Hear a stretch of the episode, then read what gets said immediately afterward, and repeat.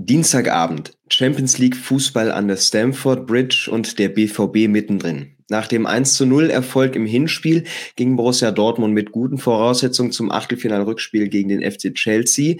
Gereicht hat es am Ende trotzdem nicht. Ähm, warum das so war, kläre ich jetzt gemeinsam mit Tobias Escher, der das Spiel natürlich ganz genau unter die Lupe genommen hat. Ähm, ja, und damit erstmal Hallo an dich, grüß dich. Hallo und vielen Dank mal wieder für die Einladung. Ja, schön, dass du uns äh, als Experte natürlich wieder zur Seite stehst. Ähm, ja, wir kommen zum Spiel. Also in der großen Historie der beiden Clubs war es eigentlich mal, oder war es die erste Paarung, äh, nicht nur in der Königsklasse, aber auch das erste Aufeinandertreffen der beiden. Ähm, dementsprechend gastierte der BVB zum ersten Mal an der Stamford Bridge was aber direkt mal schief ging. Also der BVB-Bus kam nicht rechtzeitig zum Stadion, das hat sich alles ein bisschen verzögert.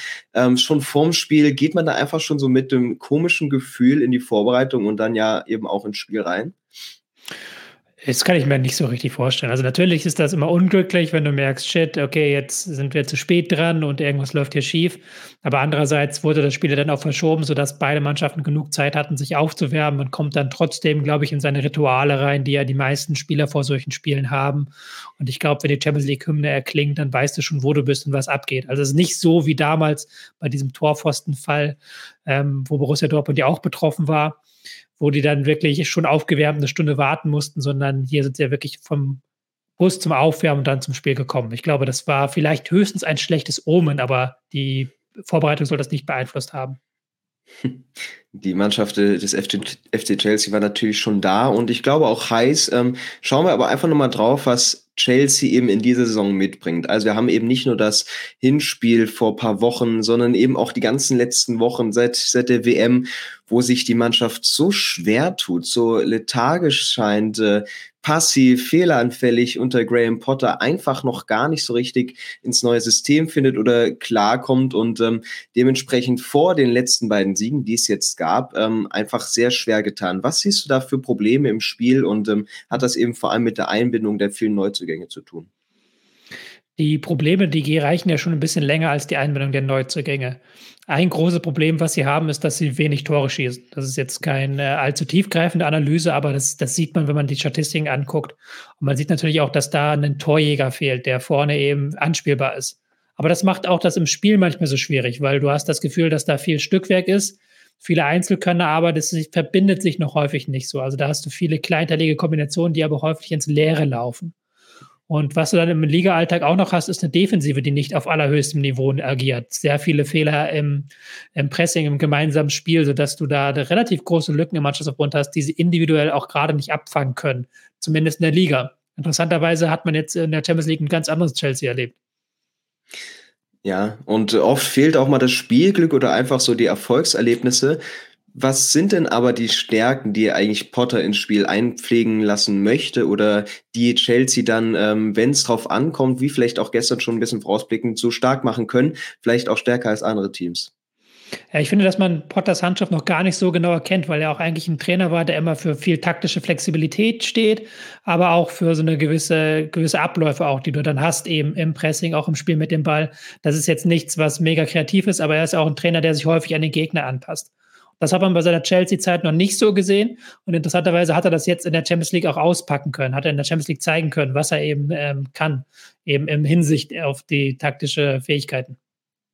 Die besondere Situation war eben, dass du eigentlich in der Liga nur noch hinterherläufst, ähm, das jetzt nicht mehr die große Bewandtnis hat, dass in der Champions League jetzt aber ein Must-Win-Spiel ist, um die Saison eigentlich noch irgendwie gerade zu biegen bei den großen Verantwortungen, äh, bei der großen Erwartung und natürlich der Verantwortung auch ähm, der Mannschaft. Also hat Chelsea diesen Sieg unbedingt gebraucht und hat man das gleich von Beginn gemerkt, wie sie da ans Spiel rangehen? Ja, natürlich, dieser Sieg, da muss man nur auf die Tabelle gucken, wo es um nichts mehr geht, wo sie halt vielleicht noch mit sehr viel Glück irgendwie sich an Europa ranwanzen können. Aber diese Champions League ist natürlich das, was die Saison retten kann. Und das ist ja nicht das erste Mal. Das war auch bei den letzten beiden äh, Champions League-Siegen, wo es in der Liga eigentlich gar nicht so lief, wo die Saison eigentlich eher so ähm, austrudelte. Und dann haben sie bei der Champions League nochmal das gezeigt. Das hast du jetzt auch in der ähm, ähm, gegen Dortmund gesehen. Das war ein Spiel, wo es für die Mannschaft alles ging, wo die Spieler eben alle nochmal 10 Prozent mehr gezeigt haben und wo halt gerade Abläufe, gerade was das Spiel gegen die Ball angeht, die waren nicht perfekt und die würden auch, glaube ich, nicht reichen gegen ein europäisches Top-Team. Aber die waren jetzt sehr viel besser, als man das in der Liga gesehen hat zuletzt. Das umgekehrte Bild eigentlich auf der anderen Seite, also der Lauf des BVB eigentlich unbeschreiblich weit weg von Selbstsicherheit, aber Selbstbewusstsein definitiv vorhanden drückt das aber vielleicht auch ein bisschen. Also wir haben es gesehen an der Leistung, aber diese Siegesserie, die es gibt, die es gab, ähm, eigentlich hatte die Borussia in vielen Spielen die Oberhand, aber so, richtig souverän oder äh, deutlich wurde kein Spiel wirklich gewonnen. Also hat eben Dortmund so das Spielglück gehabt in den letzten Duellen und hat man gewusst, ja, irgendwann wird diese Serie jetzt auch wieder reißen. Ja, Dortmund hatte definitiv Spielglück zuletzt. Man hat das auch daran gemerkt, dass da viele äh, Tore, äh, viele Siege mit einem Torunterschied dabei waren. Häufig haben sie nicht mehr ähm, gemacht, als da nötig war in Sachen von Toren. Und sie hatten das Glück gehabt. Jetzt auch wieder gegen Leipzig. Leipzig hatte eigentlich sehr gute Chancen auch. Aber da möchte, muss man den BVB auch, glaube ich, nicht kleiner reden. Ja, zehn Siege in Folge sind ein bisschen zu viel, sind auch ein bisschen, ähm, da wären so gegen Mainz, gegen Augsburg, aber auch gegen Leipzig jetzt, da waren so Spiele dabei, die hätten auch verloren gehen können oder unentschieden. Aber der BVB ist trotzdem sehr viel besser, finde ich, als in der Hinrunde. Was natürlich jetzt ähm, mal wieder zum Problem wird, sind die Leistungsträger, die ausfallen. Also ein Mukoko nicht dabei, jetzt auch ein Ademi, Adeyemi schon wieder ein paar Wochen raus. Ähm, und dann gucken wir gleich mal auf die Ausstellung. Fangen wir mal beim BVB gleich an. Ähm, du hast eigentlich ein System, was jetzt über die letzten Wochen äh, ja durcherprobt ist, auch mit Personal, was sich da gut zurechtfindet. Trotzdem hat das aber vielleicht nicht ganz so abgestimmt gewirkt. Chan als alleiniger Sechser, äh, war das für dich so die Lösung, mit der man da an das Spiel rangehen sollte? Ja, das war das auf jeden Fall, was in den vergangenen Wochen funktioniert hat. Und da muss man auch sagen, dass, die, dass ähm, Terzic da in der Winterpause, aber auch gerade nach der Winterpause so ein paar kleinere Anpassungen gemacht hat, die ich eigentlich, die mir bis zum Chelsea-Spiel sehr gut gefallen haben. Zum Beispiel, wie du gerade schon gesagt hast, Chan eine Rolle als Sechser. Als Sechser, der aber nicht nur vor der Abwehr absichert, sondern immer auch wieder in die Abwehr reinfällt. Damit hast du A, hast du einmal einen Spieler da als Ankerpunkt vor der Abwehr, der tatsächlich den Sechserraum ein bisschen schließt. Aber du kannst auch das häufige Vorrücken von Verteidigern wie einem Guerrero, einem Süle, aber auch von einem Schletterbeck, das kannst du sehr gut abfangen durch dieses Zurückfallen von Schan. Der macht das sehr, sehr clever und sehr, sehr gut. Das war ein wichtiger Faktor, finde ich.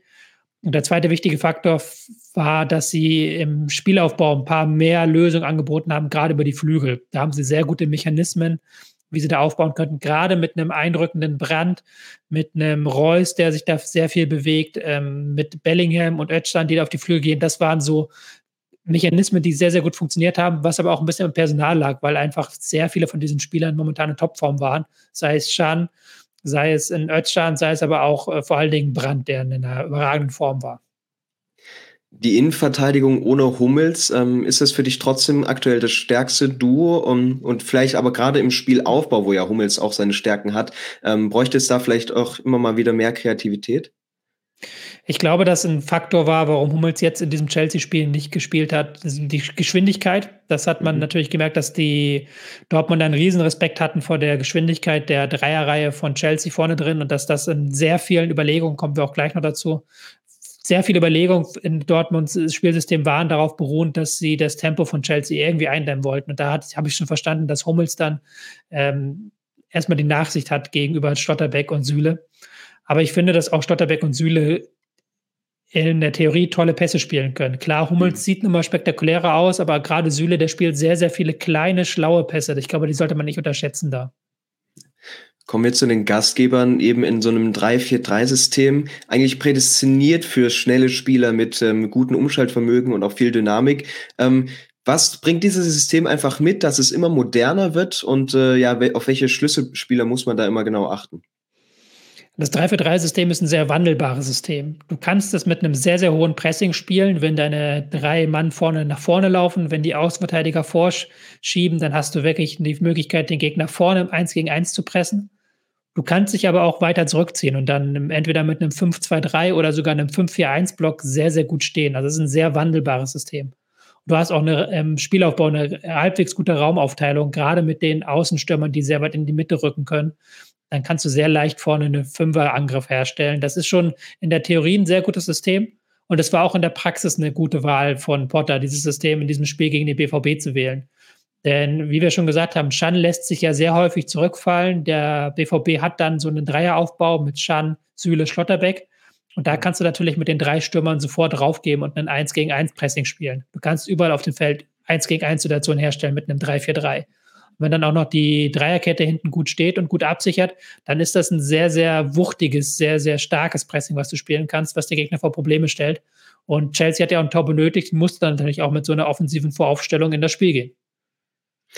Du hast natürlich dadurch, dass es einfach ein bisschen breiter ist und langgezogener, weniger ähm, Personal im Mittelfeld. Da hast du jetzt aber genau eben den Enzo Fernandes, den hochgelobten, ähm, für dich so einer der Winterneuzugänge, der zumindest auch einschlägt und gestern auch als äh, Spieler, der quasi alle Qualitäten mitbringt, ähm, den du genau in so einem System im Mittelfeld brauchst. Ja, also Antonio Fernandes ist ein äh, Jahrhunderttalent, würde ich fast sogar sagen, auf dieser Position. Gerade die Pässe, die er spielt, das ist ja der Wahnsinn. Er hat defensiv noch ein, zwei Schwächen. Das hast du auch in diesem Spiel ganz selten, aber das hast du mal gesehen. Er ist jetzt nicht der schnellste Spieler und ähm, da kann es schon mal sein, dass wenn du halt ein 1 gegen 1 Duell gewinnst, dass du überlaufen wirst. Aber das haben sie grundsätzlich in diesem Spiel sehr, sehr gut gemacht, eben im Zentrum dann die wichtigen 1 gegen 1 Duelle zu gewinnen und auch mit der Verteidigung so weit ranzurücken an das Mittelfeld, dass da wenig Räume entstehen für den BVB. Dann trotzdem aber einfach nochmal auf die Vorbereitung geschaut. Äh, wo machst du dann eben Schwachstellen aus im System? Ich äh, pick jetzt mal Kukureya raus. Ähm, mhm. Den habe ich vor zwei Jahren bei Retafe noch linke Mittelfeld, linkes Flügel gesehen. Der agiert ja jetzt so abgekippt in der Dreierkette, ähm, hat da sich auch ein bisschen gewandelt, aber hätte man das noch stärker forcieren müssen, dass man genau ihn so als äh, Schwachpunkt rausnimmt? Ja, das war sowieso die größte Überraschung in der Startaufstellung, da, mhm. ähm, dass er jetzt dieses Spiel bekommt, obwohl er diese Saison, äh, wenn er gespielt hat, eher schwach gespielt hat. Das war schon eine Überraschung, dass er da in dieser Dreierkette diese Rolle auf der halblinken Seite spielt auch. Aber das hat er, finde ich, sehr, sehr gut gemacht. Ja, man könnte da vielleicht noch monieren, dass die Dortmunder eher Haller dann in diesen Raum schicken und dann Haller da ins Kopfballduell mit ihm geht. Aber das ist natürlich auch im Nachhinein leicht gesagt, vor allen Dingen, weil Haller ungern in diesen Raum eigentlich geht. Eher ein Spieler, der in die andere Richtung, wenn er dann mal rauszieht, rauszieht. Ähm, insofern, ja, das ist so ein Punkt, den hätte man vielleicht angreifen können, aber er hat aber auch ein sehr starkes Spiel gemacht. Wir wissen es, äh, die Blues als ehemaliger Champions League-Sieger, viel Erfahrung natürlich auf dem Platz, ähm, aber auch eben Dortmund mit sehr erfahrenen Spielern und äh, auch der deutlich älteren Mannschaft auf dem Feld. Das hat sich dann aber schnell geändert, denn ein großer Teil des Gameplans brach dann schon nach fünf Minuten weg. Ähm, Julian Brandt musste raus. Ähm, einfach nochmal kurz zu ihm, zu seiner Rolle in den letzten Wochen. Also wie hat er es geschafft, zu diesem so formstarken Spieler zu avancieren? Hat er was verändert oder klappt es jetzt einfach, was er mit sich bringt? Und äh, ja, hat er vielleicht auch auch einfach einzigartige Qualitäten im Kader. Äh, Julian Brandt hat überhaupt im deutschen Fußball relativ einzigartige Qualitäten, weil er am Ball ein sehr, sehr starker Spieler ist und er auch ein Spieler ist, der den Ball mal ein paar Sekunden hält, dann einen äh, sehr intelligenten Laufweg einstreut und dann den Pass spielt. Also der ist raumintelligent und ähm, hat eine überragende Technik. Und das verbindet er diese Saison auch mit einem Spiel gegen den Ball, wo er sehr viel besser geworden ist, sehr viel wuchtiger geworden ist, sehr viel galliger geworden ist. Das erinnert an die Zeit unter Peter Bosch bei Leverkusen, was ich immer noch seine beste Zeit fand. Und er hat jetzt beim BVB auch Freiheiten, die er benötigt für sein Spiel, aber die nutzt er auch gar nicht eigensinnig, sondern auch immer im Dienste der Mannschaft, sodass er immer ein freies Radikal ist und meistens anspielbar ist und die Dortmunder dann auch über ihn, über die Halbräume sehr gut das Pressing des Gegners auflesen können. Das war ein, wäre ein sehr wichtiger Faktor auch in diesem Spiel gewesen. Umso schlimmer war es, dass er dann nach fünf Minuten schon das Feld verlassen musste. Ja, sehr bitter eben der Ausfall. Für ihn kam dann Reina ins äh, Spiel. Ähm, natürlich auch seine Qualitäten, vor allem am Ball, aber gegen den Ball in der Defensivarbeit ähm, müssen die anderen Spieler dann einfach mehr agieren. Ähm, das hat man jetzt in, zu Beginn der Partie noch gar nicht so gesehen. Das war auch eher noch so ein bisschen abtasten. Beide Teams haben es mal probiert, ähm, aber es war auch ein bisschen Nervosität dabei, ein bisschen Fehleranfälligkeit. Ähm, natürlich auch das gute Pressing der Blues, die erstmal weniger fürs Spiel getan hatten. Ähm, aber dann kippt das vielleicht so ein bisschen. Nimm uns mal mit in diese Phase, wo sich dann das Spiel verändert und wo man dann langsam sieht, in welche Richtung das geht. Ja, eigentlich hatte Dortmund einen relativ guten Spielaufbau, fand ich. Sie haben immer hinten mit der Dreierkette gespielt, haben dann über die Flügel sehr mit kleinteiligen Kombinationen das aber auch immer wieder geschafft, ähm, dass die Blues nicht an den Ball gekommen sind. Und sie hatten ja auch in den ersten 20 Minuten, ich glaube, 72 Prozent Ballbesitz, wo man ja auch gedacht hat, wow, die gehen hier mit einer einzelnen Führung in das Spiel und äh, kontrollieren das dann eigentlich. Aber Chelsea hat es dann vermocht, eben ähm, so durch kleine Ballgewinne, immer durch kleine Aktionen, die Dortmunder in ihrem Risiko zu beschränken. Also man hat schon gemerkt, dass Dortmund nach und nach immer weniger ins Risiko gegangen ist. Ich erinnere mich da an diese eine Halbchance, wo Rainer sich auf rechts durchtankt, den Ball in die Mitte flankt, auch eine sehr gute Aktion. Und dann ist da einfach niemand im Zentrum. Der, weil ein Reus äh, am Strafraumeck wartet und ähm, auch ein Haller da gar nicht sich richtig reintraut in den Strafraum, weil sie eben so viel Respekt hatten vor den äh, Kontern der Blues.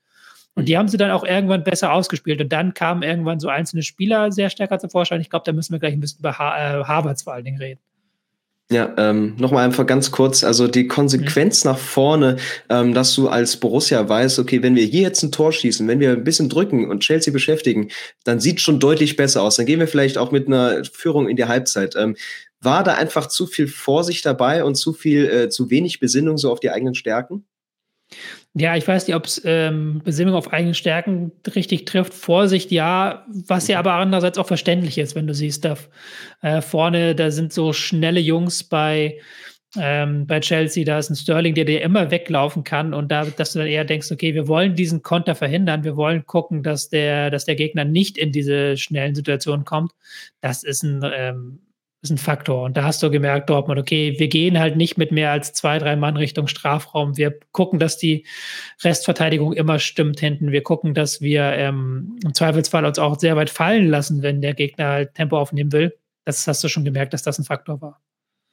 Auf Seiten Chelseas, du hast es schon erwähnt, haben wir dann Kai Havertz. Ähm, da hast du dann langsam gemerkt, er schwimmt sich so frei und der wird jetzt so der Unterschiedsspieler in dem Spiel, der so ein bisschen in dem Spiel seinen Stempel aufdrücken kann. Ähm, in England immer Hop oder Top, äh, Top oder Flop gesehen. Also ganz viel, was er da immer abbekommt ähm, an Kritik und Lob. Ähm, was macht es aber für ihn ähm, so besonders, dass er jetzt auch trotz der vielen Neuzugänge immer noch den Platz in, im Kader hat und dann eben auch solche Spieler an sich reißen kann? Also mit seiner Qualität auf einer ungewohnten Position, was er vielleicht früher gar nicht so gespielt hat, vor allem. Ja, also die, was er natürlich mitbringt im Sturmzentrum, wenn er da spielt, ist eine unglaubliche Flexibilität.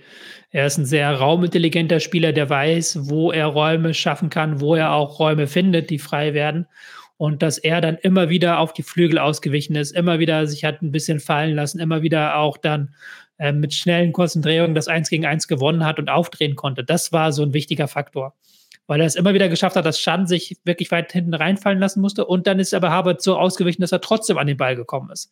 Also er hat es geschafft, einen die Defensive der Dortmunder zu binden und auch ein Stück weit zurückzudrängen, aber dann trotzdem so mit so kleinen Kurzbewegungen ähm, das gesamte Defensivkonstrukt auszuhebeln. Das war ja vor allen Dingen vor dem Tor zu erkennen, wo er ja mit seinem Dribbling da wirklich die Räume schafft und wirklich es äh, vermag, am Ball zu bleiben und Dortmund damit so ein Stück weit zu sprengen, diese Defensivordnung. Und das war, glaube ich, ein extrem wichtiger Faktor, auch weil Harvards in dem Spiel alles gelungen ist.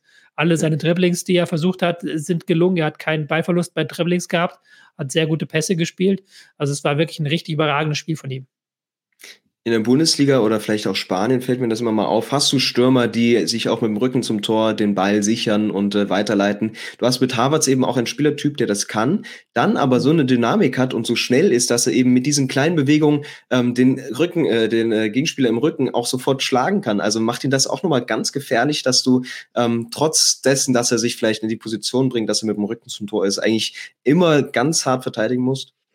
Ja, genau. Also der ist halt ein Spieler, den, der kann auch gegenhalten, wenn da ein harter Verteidiger hinter ihm ist. Jetzt nicht natürlich auf dem allerhöchsten Niveau, aber gegen den BVB hat das sehr gut funktioniert. Und dadurch, durch seine Wandelbarkeit, du hast es ja schon gesagt, weißt du nie, was als nächstes von ihm kommt. Und er hat das ja auch häufig ausgenutzt. Er hat ja auch dann in Situationen, wo man denkt, okay, jetzt legt er den Ball einfach ab, nochmal den Dreher gemacht und dann war er vorbei. Und dann war plötzlich ein riesiger Raum, der sich aufgetan hat. Das klappt auch nicht immer bei Havertz und das gibt auch Spiele da, wo er das fünfmal versucht und das klappt viermal nicht. Aber äh, das war einfach so ein Abend gegen, Chel äh, gegen Dortmund, wo wirklich jede Aktion, die er versucht hat, geklappt hat. Nicht ganz jede, weil er hatte den Pfostenschuss. Da hätte er ja, sich gut, fast schon stimmt, belohnen können. Ja, aber, ja. Das stimmt natürlich. Aber dann äh, wenig später hat er es natürlich sehr gut gemacht und dann fällt eben das Tor durch Sterling. Ähm, gefühlt hätte Dortmund da den Ball vorher schon dreimal weggrätscht oder raushauen müssen. Ähm, hat dann wenig funktioniert, aber vielleicht auch einfach mal konsequent von Chelsea durchgespielt, eben über die Flügel. So eine sehr gefährliche, halbhohe Flanke, halbwegs im Rückraum, ähm, wo dann die Innenverteidigung nicht richtig rausrücken kann. Ähm, also siehst du da noch irgendwelche Schwachstellen? In der Dortmunder Defensive bei dem Tor? Mhm. Also man hat tatsächlich, wie du gesagt hast, man ist da nicht richtig ins Kern reingekommen. Man war da mit sehr vielen Spielern in der Nähe von Harvards, aber eben der hat die letzte Konsequenz gefehlt, auch die letzte Konsequenz, den Ball vielleicht einfach irgendwie da wegzubekommen. Ähm, ich hatte das Gefühl, dass Chan da ein bisschen ähm, passiv war in dieser Situation, dass er da im Hintergrund zwar den Raum sichern möchte, aber dadurch, dass Harvards da ja auch zurückgefallen war, nicht ganz weiß, soll ich jetzt in die Abwehr fallen oder rausrücken? Und er deswegen auch nicht am richtigen Punkt ist, als die Flanke kommt. Ich glaube, er wäre derjenige gewesen, der eben diese, diesen ähm, Passweg hätte zumachen können. Na klar, und dann musste in der Mitte das konsequent erklären gegen Sterling. Also da war eine Verkettung unglücklicher Umstände, die zu diesem Tor geführt hat für Dortmund. Ja, wenig später geht's auch in die Halbzeit. Ähm, auch nochmal ein bisschen Glück gehabt. Also Chelsea hätte vielleicht auch schon ein Tor mehr machen können. Ähm, es läuft also viel gegen dich. Du gehst in die Kabine. Ähm, der Spielstand insgesamt ist ausgeglichen und du weißt, okay, die Fans sind jetzt auch äh, hinter der Mannschaft. Ähm, was müssen wir jetzt in der Halbzeit tun? Müssen wir uns äh, wieder mehr auf uns besinnen? Vielleicht personal was ändern? Also was ging da in der Mannschaft, in der Kabine äh, in der Halbzeitpause vor? Ja, ich denke, dass Dortmund äh, die Hoffnung hatte, dass sie ein bisschen in das Spiel reinkommen, wieder, was sie dann so zwischen Minute 10 und Minute 25 geschafft haben, nämlich ein bisschen mehr Ballsicherheit, auch ein bisschen öfter das Pressing auslösen, vielleicht Haller wieder ein bisschen besser in das Spiel reinbekommen können. Ich glaube, das waren so die Hoffnungen. Die wollten jetzt gar keinen großen Systemwandel oder keinen großen äh, Umwurf von allem. Und Chelsea wollte einfach da weitermachen, wo sie aufgehört hatten, eben Druck ausüben, mit kurzen Pässen auch immer wieder zu gucken, okay, über halb links mit Harvards und Joe Felix machen wir ja so was Kleinteiliges und dann gucken wir auf halb rechts, dass wir Sterling hinter die Abwehr schicken. Das war so, glaube ich, die Idee von Chelsea.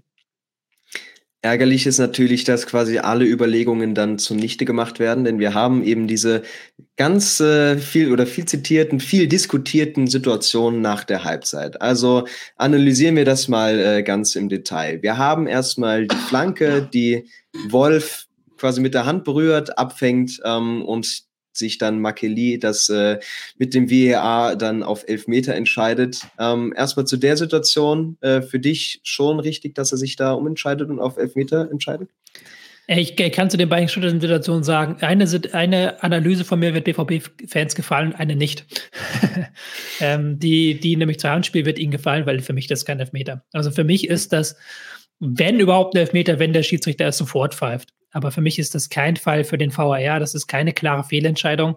Er dreht sich weg. Äh, der Arm ist zwar nicht angelegt, aber er ist auch nicht wirklich abgespreizt. Das ist eine natürliche Bewegung. Es ist überhaupt gar kein Druck auf dem Arm, wie man ja spürt, dass dieser doch sehr lasse Schuss den Arm sehr weit nach hinten schießen lässt. Also da sind sehr viele von diesen äh, Kriterien, die herangezogen werden sollen, um zu entscheiden, ob etwas ein absichtliches Handspiel ist oder nicht. Wie ist da Druck auf dem Arm? Ist es eine natürliche Bewegung? Ähm, es ist eine klare Vergrößerung der Körperfläche. Das ist für mich alles nicht gegeben und in dem Sinne mhm. auch dann kein Fall für den VAR, weil es auf jeden Fall keine klare Fehlentscheidung war und der Schiedsrichter es meiner Meinung nach gut gesehen hat. Also für mich eine falsche Entscheidung, da den Elfmeter zu geben. Inwieweit spielt dann eben rein, dass du sagst, okay, in Vergangenheit haben wir diesen Elfmeter schon gepfiffen und äh, den hat ja. es schon gegeben, ähm, einfach weil die Handregeln äh, in ganz Europa, glaube ich, einfach nicht so klar sind, wie sie sein sollten. Ähm, spielt das zu sehr eine Rolle, dass wenig auf die Situation dann nur allein geschaut wird? Ja, wahrscheinlich schon. Also wahrscheinlich gab es auch schon, es gab auch schon Szenen in der Bundesliga oder auch in der Champions League, die noch weniger Elfmeter waren und trotzdem zu Elfmetern geworden sind. Aber das sollte ja eigentlich nicht die Entscheidung beeinflussen, finde ich. Weil eine Entscheidung muss ja immer anhand der Regeln getroffen werden und muss auch immer anhand des Spiels getroffen werden und anhand der Situation. Und da sehe ich hier keine Notwendigkeit für einen VHR-Eingriff, ehrlich nicht. Weil dafür war es mir nicht stark genug, dafür war es nicht, nicht klar genug als Fehlentscheidung. Dann kommen wir zum Elver und Harvards versieht wieder an, was er gestern am liebsten getroffen hat, den Innenpfosten. Ähm, Dortmunder Jubelschreie, es scheint geklärt und dann schaltet sich der Assistent wieder ein äh, und es gibt sehr viele Diskussionen.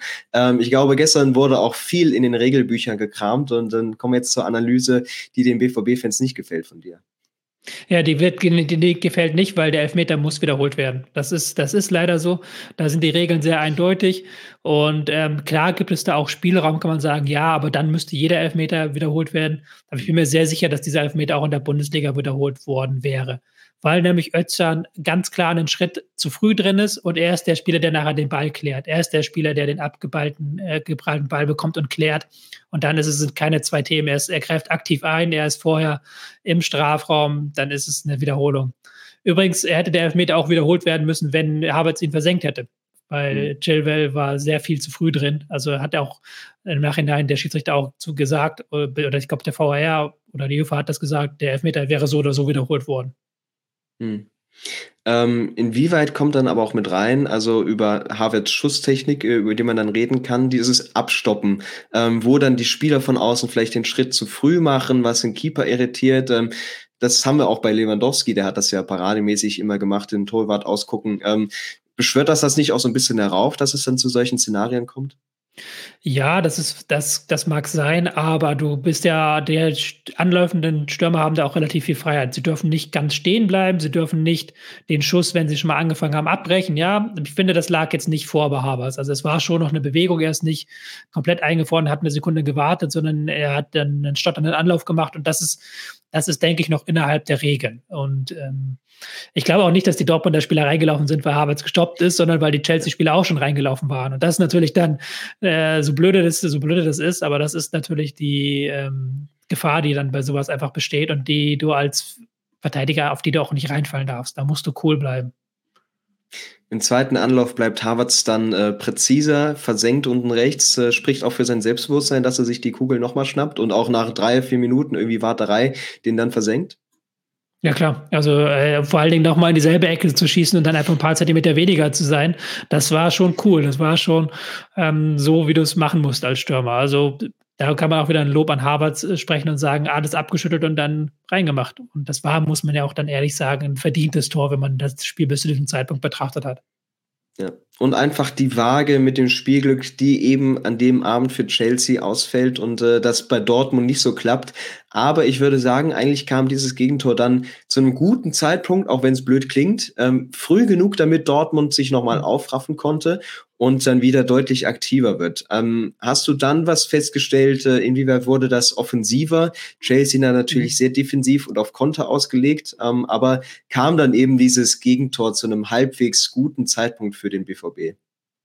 Ja, wobei, also guter Zeitpunkt ist natürlich relativ, weil guter Zeitpunkt wäre eigentlich nie für so ein Gegentor. Ja. Aber ja, weil ähm, das natürlich dann Chelsea sich gesagt hat, okay, jetzt müssen wir nicht mehr das letzte Risiko gehen. Und ich fand, dass Chelsea dann relativ schnell auch nach dem Tor auf einen 5-3-2 umgestellt hat, eben mhm. mit ähm, ähm, Gallagher, der eingewechselt wurde, genau, dass sie da umgestellt haben auf dieses 5-3-2, Gallagher ins Mittelfeld und Dortmund dann eben mit Özcan einen zentralen Mittelfeldspieler rausnimmt und mit Bino Gittens einen klaren Linksaußen reinbringt.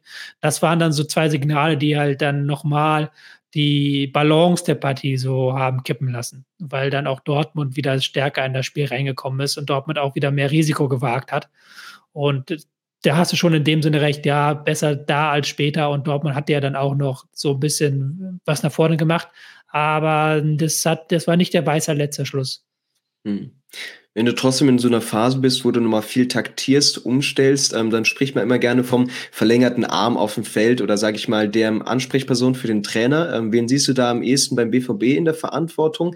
Vielleicht den Bellingham, dass er dann aus dem Mittelfeld heraus das System neu ordnet, Reus als Kapitän oder ähm, wen hat Terzic da am ehesten als äh, ja, Ansprechpartner? Ja, ich denke, dass dann natürlich ein Schan als jemand am zentralen Mittelfeld, der da auch sehr redegewandt ist, jemand ist, der da kommen muss. Ein Bellingham auch, der ja auch viel probiert hat in dem Spiel. Oder ein Reus, da hast du schon die richtigen angesprochen. Und ich glaube aber auch, dass es dann selbsterklärend war, als man mit Bino Gittens dann reinkam, dass man dann mehr in 1 gegen 1 Situationen kommen wollte. Und ich glaube, das war aber auch so ein Schlüsselfaktor in diesem Spiel. Und das ist auch so eine Schlüsselstatistik, die ich rausgesucht habe, dass ähm, Dortmund zwar mehr erfolgreiche Dribblings hatte als Chelsea, aber Dortmund hat auch doppelt so viele Dribblings versucht. Die ähm, Erfolgsquote bei Dribblings war bei Chelsea bei 75 Prozent und bei Dortmund bei 40 Prozent. Allein Bellingham hat 15 Dribblings versucht und davon haben aber nur fünf geklappt. Also immer wieder im 1 gegen 1 gescheitert. Und dieses 1 gegen 1 war ja das, was Chelsea mit diesem 3-4-3, später 3-5-2 System provozieren wollten, dass sie überall auf dem Feld 1 gegen 1 Situationen herstellen. Und die hat Chelsea besser gelöst. Und dann auch in dieser Schlussphase ist ja Dortmund immer wieder mit so kleinteiligen Kombinationen auch durchs Zentrum einfach stecken geblieben an dieser, ähm, an dieser Chelsea-Abwehr. Ja, es lag ganz klar an den fehlenden Räumen. Also die Dortmunder dribbeln enorm gerne und äh, das habe ich so, ähm, als da habe ich mir das Spiel vom Wochenende nochmal in Erinnerung gerufen gegen Leipzig, wo Leipzig ja solche Räume aufgemacht hat. Mein, mein lieber Gott, also das war ja größtenteils eine Einladung für Dortmund, vor allem in der ersten Halbzeit. Das hast du jetzt eben gar nicht. Und du hast seit vielen Wochen mal wieder eine Zeit, wo du längere Zeit gegen ein führendes Team spielen musst, was sich eben mal zurückzieht. Ähm, wie schwer war das dann für Dortmund und vielleicht auch ungewohnt in der Situation und hast du dann gar nicht so richtig das Spielematerial auf dem Platz? was er mit dem wenigen Raum noch für möglichst viel anfangen kann.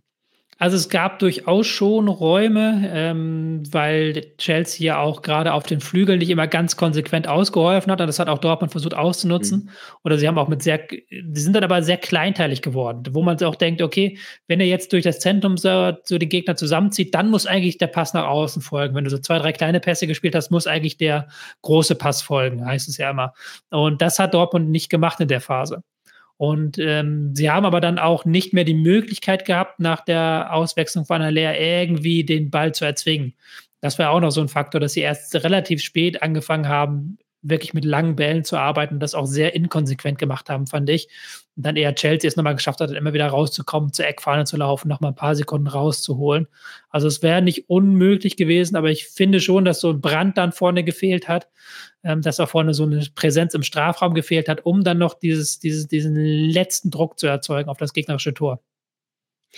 Du äh, meinst es schon, Terzic hat es dann eher versucht, mit mehr Dynamik oder Agilität, mit Malen und Beino Gittens dann insgesamt ähm, auch weniger Optionen gezogen, als man hätte, vielleicht hätte denken können. Und natürlich muss man über den Namen Modest reden, der ein schwieriges Jahr hat in Dortmund, aber eigentlich mit dieser Kopfballstärke und äh, Größe, wenn dann irgendwann die Bälle in den Strafraum kommen müssen, den musst du doch eigentlich bringen, oder?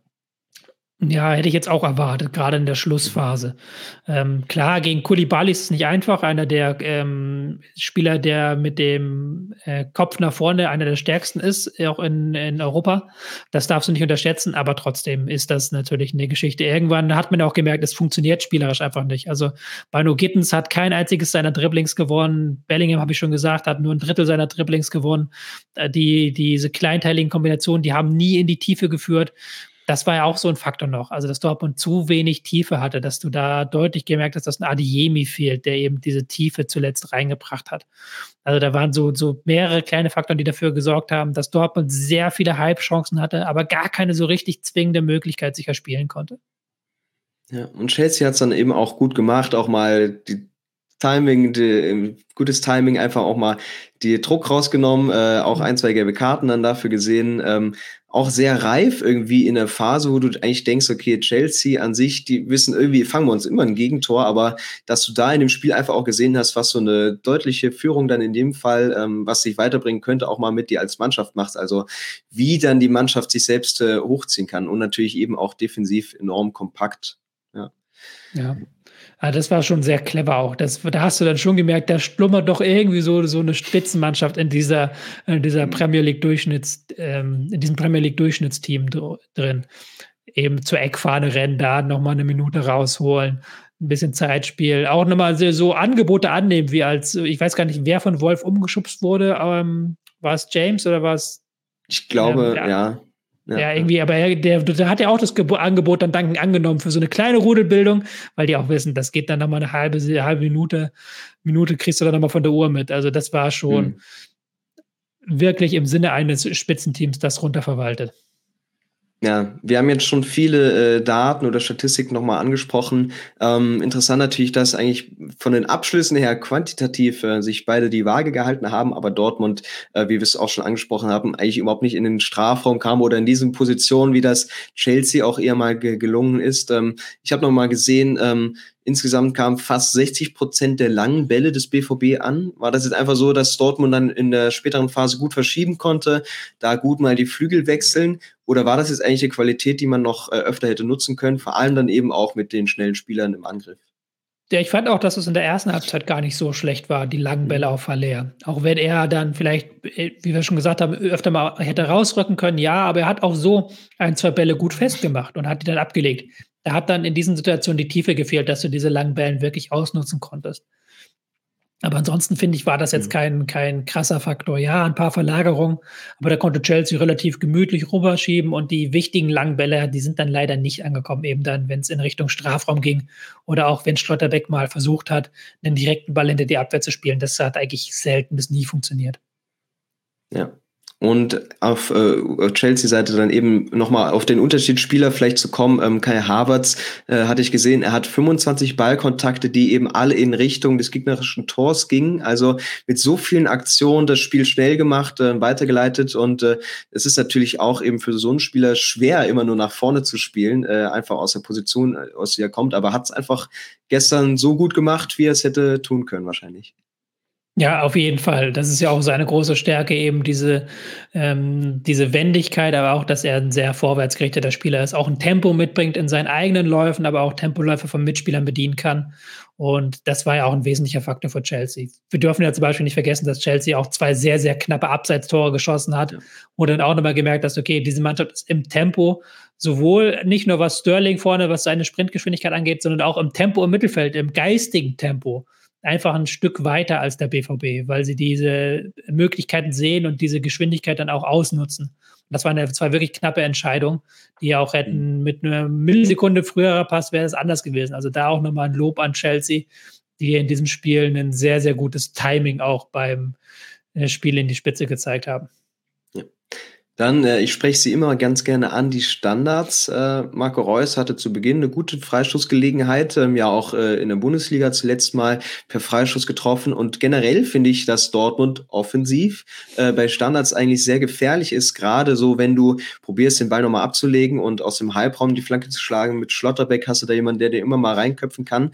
Äh, Kam es gestern nicht oft genug dazu? Oder wenn, dann vor allem in der zweiten Halbzeit wurde das einfach auch mal vertändelt. Also da gab es ja ein, zwei Situationen, wo man das viel besser hätte lösen können.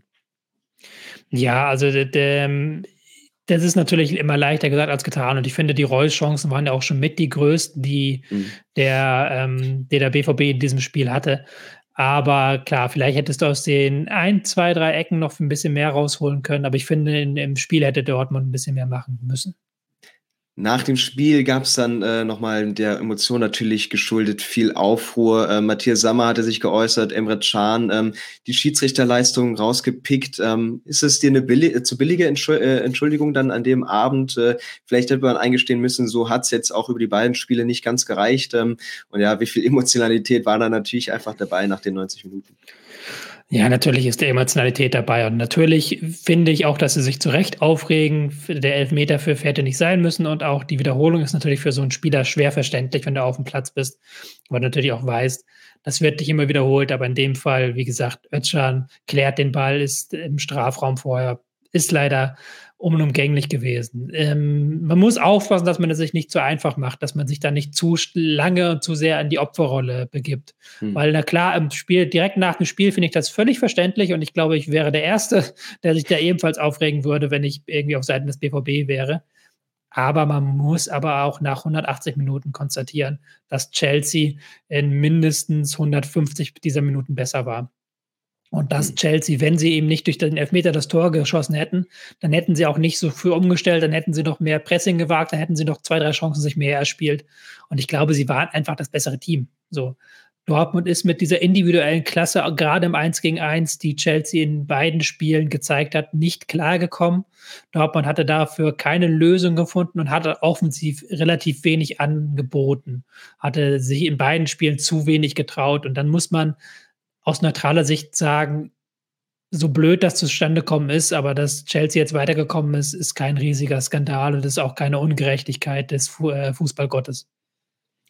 Und natürlich ohne die Dortmunder Leistung und äh, auch die Mannschaft kleinreden zu wollen, aber selbst wenn du durch dieses Achtelfinale kommst, also was da für Kaliber warten und das wäre nochmal ein ganz anderes Level gewesen als ein uneingespieltes Chelsea. Natürlich heiße Duelle und die Fans hätten sich sehr gefreut, man hätte es ihnen gegönnt, ähm, aber vielleicht hilft das jetzt auch, um den Fokus komplett auf die Liga zu legen. Ähm, da wird's jetzt auch richtig heiß am Wochenende. Also du triffst jetzt eigentlich auch fast auch mit die formstärkste Mannschaft äh, in, in Deutschland, die sich sehr gut gegen den Ball präsentiert. Also wir meinen natürlich Schalke für alle, die jetzt noch nicht den äh, Blick äh, geworfen haben. Ähm, das wird ein heißes Revierderby, oder? Ja, das wird auf jeden Fall ein heißes Derby, gerade weil Schalke momentan so richtig defensiv stark ist. Hm. sind ja in, glaube ich, fünf der letzten sechs Spiele ohne Gegentore geblieben. Und das ist ja. eine Hausmarke. Und die sind im Mittelfeld so giftig, so gallig. Klar, die sind offensiv nicht, nicht gut und nicht besonders ähm, spektakulär, aber haben da jetzt auch zumindest in den letzten beiden Spielen mal Tore geschossen, was ja auch was Besonderes ist für Schalke in dieser Saison. Und wenn die halt im Mittelfeld den Kampf annehmen, die Schalker, und den einen Konter fahren, dann kann das richtig bitter werden für den BVB. Also BVB muss jetzt den Fokus nach vorne richten und eine sehr, sehr konzentrierte Leistung bei Besitz zeigen. Sonst haben sie keine Chance gegen Schalke. Was seltsam klingt, so schlecht wie die Schalker Saison eigentlich läuft. Aber die sind, die sind momentan in Form. Die sind gerade defensiv richtig stark. Ja, und du bist im Fußball natürlich immer nur so gut, wie dein letztes Spiel war. Von daher vielleicht alles viel offener, als man denken würde. Ähm, gucken wir nochmal kurz auf Chelsea, die eben dieses Must-Win-Spiel für sich entscheiden.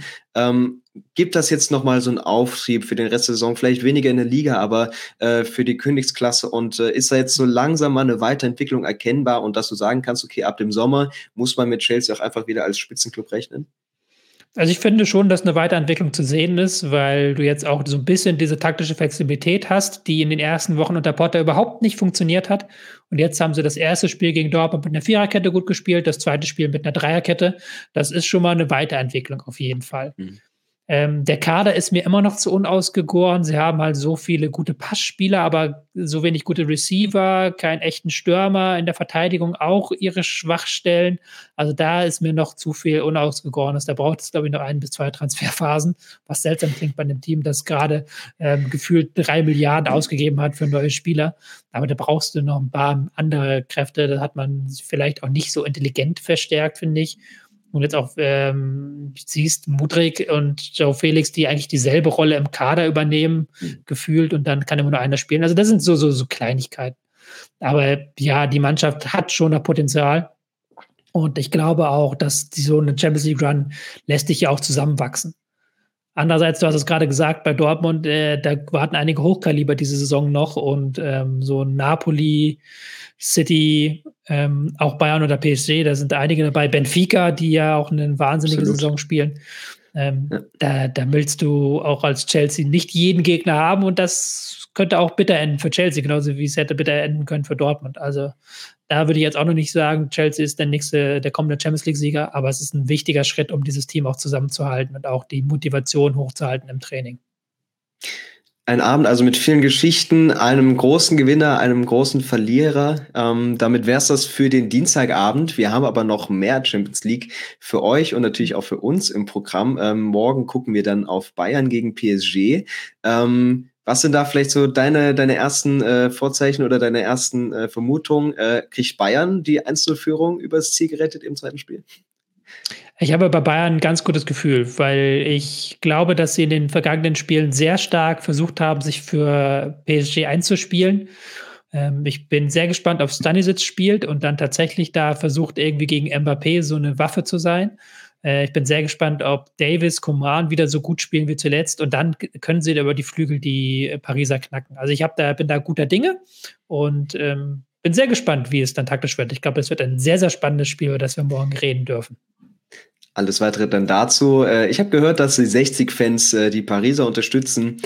Ob das dann am Ende den Unterschied macht äh, in der Allianz Arena, das werden wir dann sehen. Aber damit erstmal vielen Dank dir für die ausführliche Analyse zum BVB und dann sehen wir uns morgen schon wieder. Ja, bis morgen. Jo.